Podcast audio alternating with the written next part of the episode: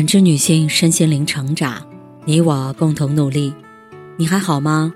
我是七诺，向您问好。联系我：小写 PK 四零零零六零六五六八或普康好女人。今天跟大家分享的内容是：妈妈不是超人，我也爱你。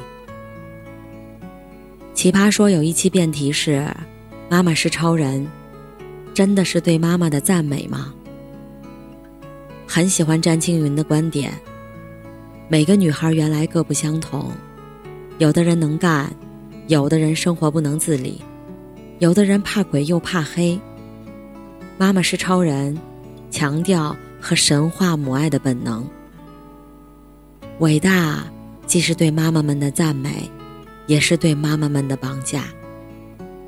就像被套上了一个必须付出和牺牲的枷锁。只有无所不能，才应该被赞美。小时候，我也一直觉得妈妈就是超人。在单位，业务能力过人，时常还能捧回鲜花和奖状。在家，轻轻松松就能烧出一桌子好菜，所有家务都难不倒她。还有学校的难题，生活的困惑，只要我找妈妈。他都会耐心帮我解答。爷爷奶奶家观念传统，只疼爱自己的儿子女儿，始终把我妈当外人。我爸做错了，也会第一时间包庇我爸。我妈稍有点让他们不满意的地方，就到处说我妈坏话。妈妈会生气，但从来不会和爷爷奶奶去争执。有时候气到离家出走，打包行李住外公外婆家，爷爷奶奶都从不低头，也不说半句好话劝妈妈。都是妈妈气消了，自己回去，日子接着过。后来，奶奶身体不好，住过几次院，儿女们都各种推脱自己忙，不情愿的去看护，只有妈妈。关心奶奶想吃什么，也只有妈妈不嫌弃奶奶臭，帮她擦身子，帮她处理大小便。长大后，当我看到妈妈悄悄用染发膏遮盖她那越来越多的白发，我开始发现，妈妈不是超人，她也有脆弱的时候和无能为力的事儿。在单位，她也会因为业绩压力失眠。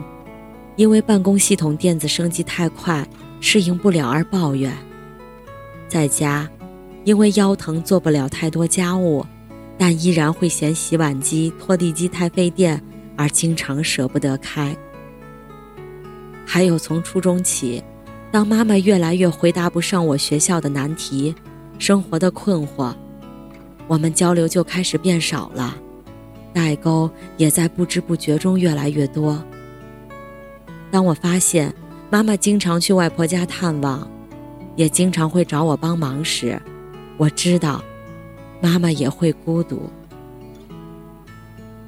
我很开心自己能够帮妈妈挑选手机，然后帮她转移微信记录，教她探索手机中每一个新功能。就像小时候，她带我挑选文具，然后告诉我。橡皮可以擦去铅笔画在纸上的痕迹。我也很开心，自己能够经常在妈妈需要的时候陪伴在她身边。就像小时候，我总害怕黑夜，要听妈妈讲很多的故事才能安心入睡。在电影《世上最美的离别》里，身为母亲的人机需要照顾一家人的起居饮食。一年到头操劳不休。婆婆老年痴呆十五年，人机无微不至地照顾了她十五年。哪怕婆婆经常打骂人机，人机依旧任劳任怨。丈夫把人机对家庭的付出早已当成理所当然，没有任何理解和感激。一双儿女也不能让他省心。女儿爱上了一个有妇之夫，儿子。忙着和女朋友约会喝酒，她说身体不舒服，想去丈夫上班的医院检查，丈夫却不以为然，让她随便找个社区医院看看就行。她去看上班的女儿，想约她一起吃顿午饭，而女儿却忙着和情人约会，推脱她。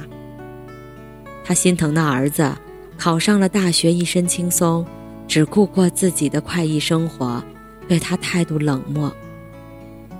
直到人机被查出膀胱癌晚期，儿女们才开始自责，后悔自己之前没有多花点时间和妈妈相处。丈夫懊恼。以前甚至没有想过，原来人机也会生老病死。这就像现实中的我们，在日复一日的生活里，习惯了妈妈的存在，习惯了妈妈的付出，习惯了生在福中不知福。歌曲《来日方长》中有句歌词很戳心：以前我们总是以为有很多以后。时间却越来越少，誓言在原地等候。韩剧《请回答一九八八》里，金社长是一个充满童趣、整天嬉皮笑脸、爱逗身边人开心的人。可是到了每年生日的时候，他却总是心情低落，不知道什么原因。无论家人邻居怎么为他欢呼庆生。他也高兴不起来，直到后来听到一卷多年前录的录音带，金社长才突然明白，并哭了起来。他说：“录音带里是妈妈的声音。”原本以为过了很久了，已经不会再难过了，可到了生日，还是不自觉的想起妈妈。哪怕给妈妈打通电话也好，可没地方打电话。我好想妈妈，真的好想她。谚语说：“上帝不能无所不在，所以他创造了妈妈。”后来发现，妈妈也不是无所不能，所以他也需要爱和陪伴。趁一切都还来得及，别说来日方长。感谢您的收听和陪伴，如果喜欢，可以关注我、联系我、参与健康自测。我们下期再见。